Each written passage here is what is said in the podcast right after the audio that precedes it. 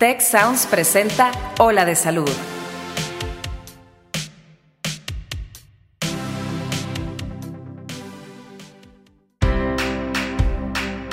Esto es Ola de Salud. Yo soy Fernando Castilleja. Y yo soy Marcela Toscano. Y aquí comienza tu ruta de bienestar.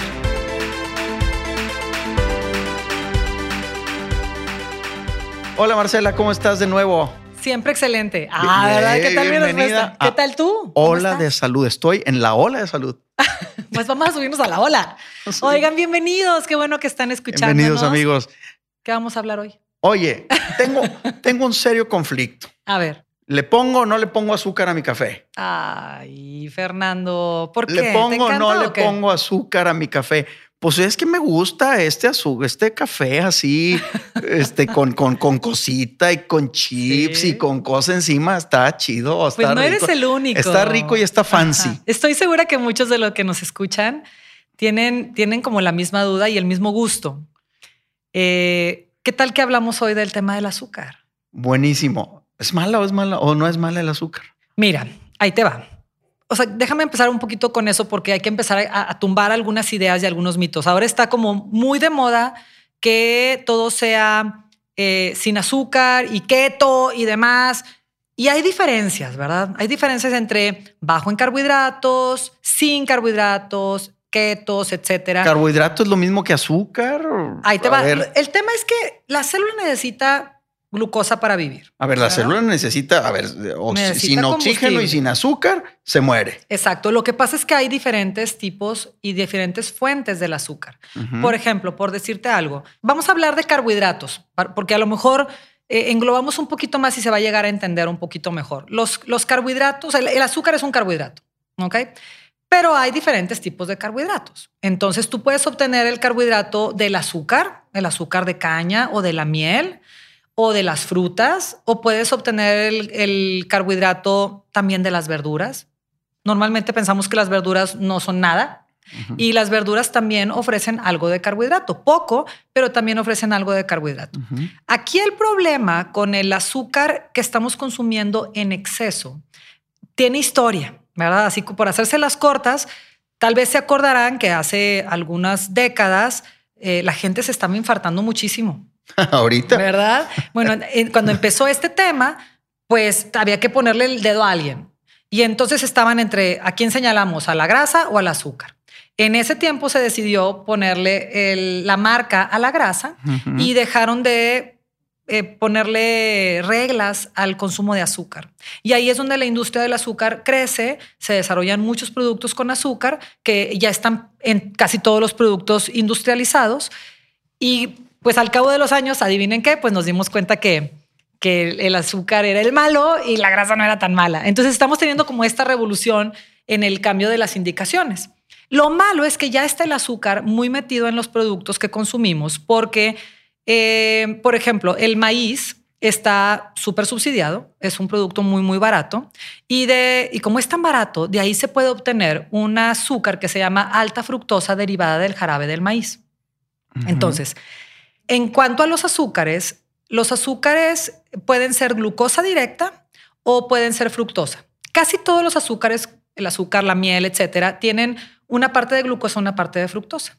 La glucosa se metaboliza en diferentes órganos, además del hígado, gracias a la insulina, que es la hormona responsable de abrir la puerta de las células, por decirlo así. La puerta de entrada de las células se llama insulina. Y entonces entra esa glucosa y se puede o utilizar como energía o, esto es importante, se puede almacenar en forma de carbohidrato en la célula. O sea, la célula tiene un almacén de carbohidrato.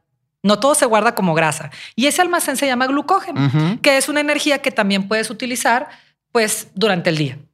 El problema con la fructosa, como este alta fructosa derivada del jarabe del maíz, que está en todo lo que comemos, es que la fructosa se, se metaboliza prácticamente en el hígado. No se metaboliza en los demás órganos. Y además no se puede guardar como glucógeno, que es este almacén de carbohidratos. Que está disponible para la energía del día a día. Así es. Entonces la fructosa o se quema en ese momento por lo que se requiera como energía, o el resto se tiene que almacenar como grasa. Bingo. exacto. Entonces, esto sucede particularmente en el hígado, como les decía, y esta grasa derivada del azúcar se llama triglicérido. Así es.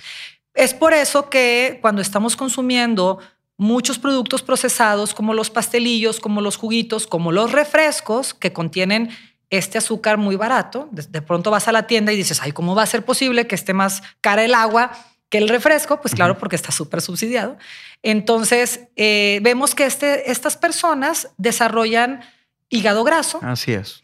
Y como el encargado de hacer este trabajo es la insulina, desarrollan hiperinsulinemia. O sea, para en un intento del cuerpo de procesar toda esta vorágine de, azúcares no utilizados, no quemados, se almacenan. Entonces hay un incremento en la insulina del cuerpo como una respuesta natural. Y la insulina lo empaqueta en forma de triglicérido y entonces el hígado se empieza a llenar de estos triglicéridos que son grasas. A mí me da como, casi siempre les digo, eh, no sé si han visto gente en las tiendas de conveniencia que tienen en el cuello marcas negras, como que parecen costras. Así es. Eso se llama acantosis nigricans y por lo general los veo siempre en las tiendas de conveniencia con un refresco en la mano y un pastelito en la es parte de la epidemia de, la diabetes y de la obesidad y estamos viendo estas, estas manifestaciones cutáneas, pues las ves las hemos normalizado. Claro. O sea, y no eh, son normales. No, no, son normales, ¿verdad? Y las vemos desde niños. Entonces, tomando en cuenta que desgraciadamente hemos dejado de comer más alimentos frescos y naturales preparados en casa, porque bueno, la, la ola de la vida nos lleva de repente a lugares no muy buenos y entonces comemos fuera de casa o compramos lo que podemos en la maquinita, los chavos en las universidades y todo esto. Entonces estamos expuestos muchísimo más a estos azúcares ocultos, porque son aún alimentos que son salados. Si le lees, tienen alta fructosa derivada del jarabe del maíz. Entonces, por eso, una de las recomendaciones más valiosas que estamos tratando de difundir es hay que eliminar el azúcar de la dieta. No lo tomes no agregues azúcar. En un intento, ajá, porque ¿para qué quieres más? Entonces, en un intento por, por mantener el mercado, entonces han salido muchas variedades de azúcar, que el azúcar de coco y que la miel de agave y que no sé qué más. Bueno, al los final. sustitutos de azúcar de bajas calorías. Exactamente. Y pero al final, excepto los sustitutos de azúcar, que ahorita hablo en especial de ellos, al final, todos los azúcares miel de agave, miel de coco, digo azúcar de coco, todos los que agarres al final son glucosa y fructosa. Ok. O sea, al final, al final va a ser lo mismo. Entonces, cosas importantes a tomar en cuenta. La fructosa es mala onda. O sea, tómenlo en cuenta. No es tu amiga, pero eso puede generar confusión porque dices, oye, pero las frutas. Exacto. O sea, la, fructosa está en las frutas. Las frutas tienen fructosa. ¿Las frutas son malas? No, lo que pasa es que hay diferencia. A ver. Las, las frutas. A ver. la fruta contiene fructosa, pero viene en su empaque natural y perfecto, con la fibra, con las enzimas, con los minerales, que en ese empaque perfecto la fructosa no tiene un impacto tan dañino. ¿ok? Más bien tiene, tiene, muchas cosas buenas como estos antioxidantes. De cualquier manera, hay que ser moderado con el consumo de fruta. Antes, ¿te acuerdas que era fruta? Dale. Ahorita yo les recomendaría, hay que ser moderados con el consumo de fruta. ¿Porque la fruta es mala? No, porque en todo lo que comes ya estás comiendo azúcar. Ajá. O sea, si, si no hubiera azúcar en la vida del día a día. Yo no le pondría una marca a la fruta, te diría la fruta es tu super amiga. Pero como ahorita ya estás todo el tiempo ingresando algo de azúcar que no te enteras, entonces hay que ser conservador con el consumo de azúcar. O sea, no es quítalas, es modera el consumo unas dos, tres raciones al día, está perfecto, de preferencia de frutas del grupo de las berries, que tienen fresas, eh, frambuesas, moras, que tienen menos azúcar disponible. Okay. Ahora, el problema de la fructosa es cuando se refina. Cuando yo le saco la fructosa a su envase perfecto y natural en la fruta y la refino para venderla como endulzante, todos se acordarán que estuvo muy de moda en algún tiempo el, azúcar de frutas y te decían que era como hasta mejor. No, señora, es peor. No lo compre. El azúcar de frutas fuera de la fruta no es tu amigo. Es malísimo. Entonces está como cancelado el consumo de azúcar. ¿Por, un tema de metabolismo? ¿Por, porque este se acumula? ¿Porque no está biodisponible? no, es por este tema que te explico. La, cuando tú consumes esta fructosa refinada o que viene como polvito para endulzar o como lo que se utiliza en los juguitos o cuando le sacas el jugo a una fruta. Se los voy a explicar con un ejemplo. Es como si te pagaran tu sueldo de un año en un día. O sea, hiperconcentrado. Imagínate, ¿qué haces? Pues agarras poquito para ir al cine y lo demás al banco, ¿verdad? Tu cuerpo igual. Cuando tú le das estas supercargas de azúcar, tu cuerpo no lo puede quemar tan rápido. No lo va a utilizar, entonces lo va a almacenar. Quema poquito y lo demás lo guarda en forma de triglicérido, que es una grasa, o en forma de grasa en los lugares indeseables que tan mal te caen, ¿verdad?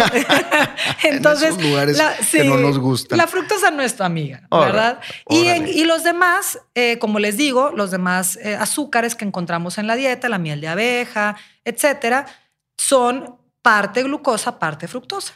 Entonces hay que utilizarlos también con lo moderación. menos posible. Fíjate, yo no te diría ni con moderación, es lo menos posible. Ok. si puedes, evítalos y si no, de verdad, lo menos posible. Ok, hay gente que de repente dice, no, no tomo azúcar refinada, prefiero el azúcar moreno, prefiero este, a mieles.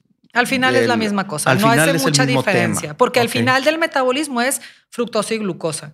Ahora, Hablemos un poco de los endulzantes artificiales. Ok. No son tus amigos. Total, ¿quién es tu amigo entonces? la verdad es que los endulzantes artificiales no son recomendables a muchos niveles. Para empezar, confunden al cerebro. O sea, cuando tú recibes un azúcar, un sabor dulce en tu boca, en tu boca tu cuerpo no discierne si es un azúcar con calorías o es un azúcar sin calorías. Lo que recibe es un sabor dulce. Dulce. Y inmediatamente manda la señal al páncreas que, para que produzca insulina y reciba a ese azúcar para meterlo en la célula y poderlo eh, utilizar. Pero cuando sale la, insulina, voltea y dice, ¡ay, qué gachos! Me engañaron, me engañaron. Era, era puro rollo, era puro sabor azúcar. Pero ya salió la insulina. Y entonces la insulina se encarga, ¿se acuerdan que dijimos? De meter ese nutriente en la célula o para quemarlo o para guardarlo. Okay. Entonces, lo que genera es que si puede, en ese momento lo podías quemar, qué padre, y si no, lo hace como caídas de azúcar artificiales por un exceso de insulina metiendo azúcar que debería estar en sangre y lo está metiendo en momentos en los que no debería meter. O sea, inclusive puede ser causa de estas bajas de azúcar que le suceden a la gente que anda en la calle, que se anda mareando después de haber comido algo.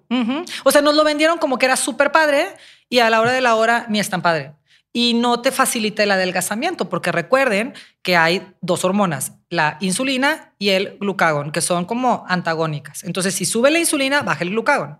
¿El glucagón para qué sirve? La insulina almacena, el glucagón saca. O sea, con la insulina guardas y con el glucagón sacas y adelgazas. Entonces, si todo el tiempo estás estimulando tu insulina por el, porque estás con el chicle de dieta, con la pastilla de dieta y con la bebida de dieta, tienes menos oportunidades durante el día para adelgazar. Entonces, la gente que quiere bajar de peso no nada más se tiene que enfocar en la cantidad de azúcares, sino en las alimentos o bebidas que supuestamente los ayudarían a adelgazar, pero que, están, haciendo todo lo contrario. Exacto.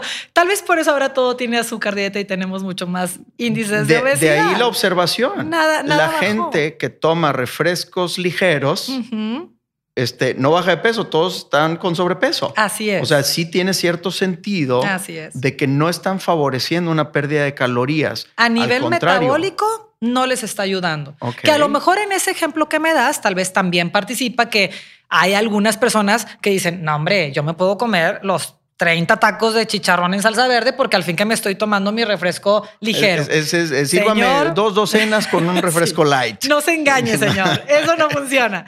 Este, entre otros motivos. Entonces, otro, otro problema del azúcar artificial es que se desdobla en su metabolismo en subproductos que aparentemente, eh, según algunos estudios, son carcinógenos. Entonces, te digo, o sea, me gustaría encontrar una razón por la cual decirles, por esto es bueno, pero encuentro puras razones negativas. Entonces, mientras menos azúcar natural o azúcar artificial consumas, es mejor. Hay, un mito, bueno, hay una idea, no sé si es un mito o no, de que el azúcar alimenta los cánceres. Y hay mucha gente que llega a la oficina diciendo no como azúcar porque alimenta un cáncer o porque puede producir cáncer. ¿Hay alguna evidencia bueno, de esto? fíjate que eso sí es un poquito, o sea, mientras más se estudia, más se confirma. Eh, según esta, esta corriente que sustenta eh, esto que dices, el tema es que las células saludables del cuerpo son súper flexibles, son muy elegantes, pueden usar muchos tipos de, combustible. Si hay carbohidrato, exacto. Si hay carbohidrato, utilizan eso. Si por algún motivo no hay carbohidrato, pueden utilizar proteína para vivir o, pueden utilizar grasa. Son, son muy flexibles. Las células cancerosas aparentemente no son tan flexibles son bastante más limitaditas. Son piquis. Son piquis. A ellas nomás les gusta el azúcar. No más quieren azúcar. A mí dame azúcar.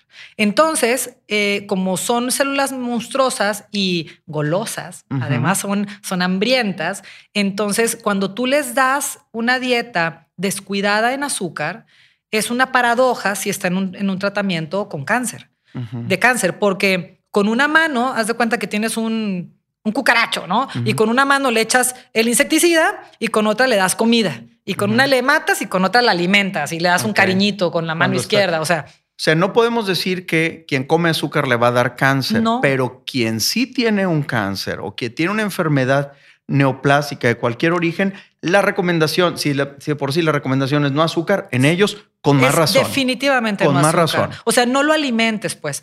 Una de las formas de matar a un cáncer es no darle comida. ¿Verdad? O sea, si está vivo algo que no quieres que esté vivo, pues no lo alimentes, ¿verdad? Entonces, tal, también Ahora, eso es esto, perdóname que te interrumpa.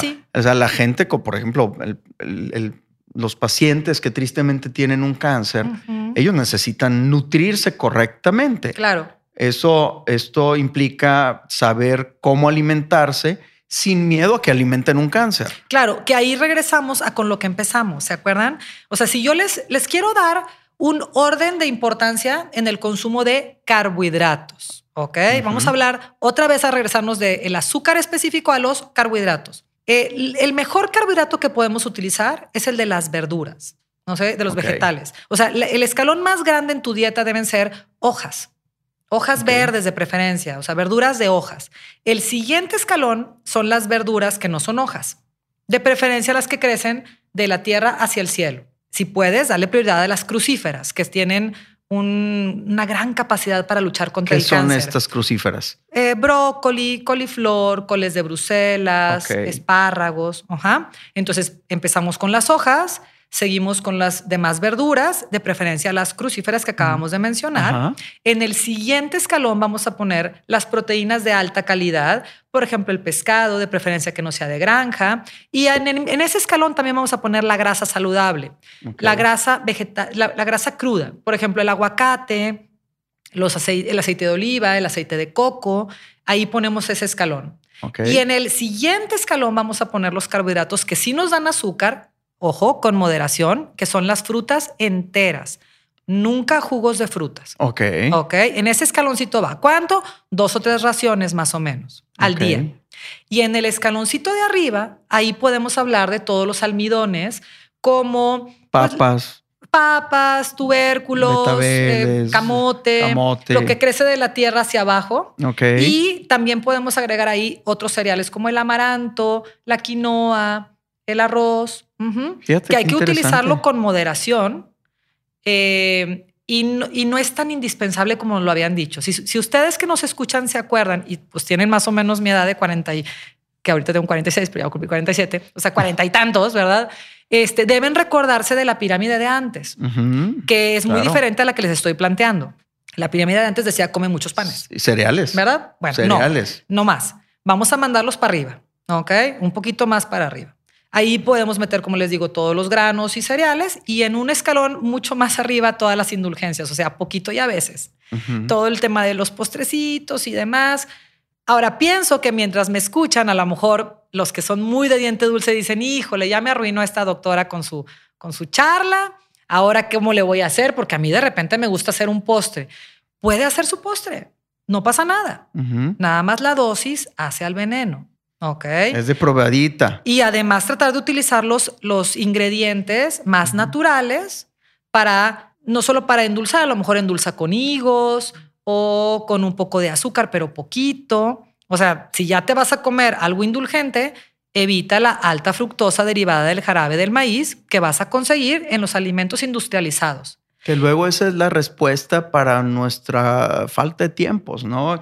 Y lo que hacemos cuando subimos al chamaco entre la escuela y la clase de no sé qué, lo trepas, le pones una bolsita, ábrela, consúmetela. Ese es el y problema. tiene todo lo de arriba. Totalmente. Justamente lo que Ese es el problema. Pero no hay que pelearse tampoco con de repente un postre. Nada más trata de que sea un postre de preferencia hecho en casa, con alimentos frescos y naturales. Y aún ese postre que va a ser eh, pues una indulgencia como quiera, deberá utilizarse poquito y a veces. Poquita galleta súper saludable que me preparé en mi casa con miel, no.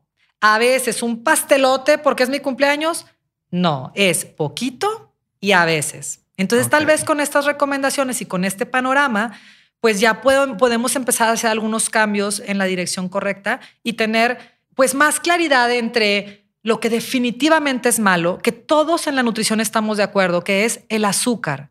No estamos de acuerdo en que los carbohidratos son malos. Va. Ahí es, hay diferencias. Es un concepto yo creo que muy importante para el cierre de nuestra plática. Uh -huh. No estamos en contra total de los carbohidratos, no. sí de algunos de ellos y en ciertas maneras. Por y ejemplo, depende de la corriente en la que estés. Los de las esta parte más alta de los eh, granos y cereales. Granos, cereales y demás. Pero sí estamos en contra del azúcar, uh -huh. particularmente eh, azúcares que no se metabolizan correctamente como la fructosa. ¿Estamos es en correcto. eso? Y ahí estamos de acuerdo y agarrados de la mano, creo que todos los profesionales de la salud. Okay. Incluyendo dentistas, incluyendo neurólogos, incluyendo eh, eh, cardiólogos, todos en nuestra especialidad estamos dándonos cuenta que el exceso en el consumo de azúcar en nuestra dieta nos está deteriorando la salud.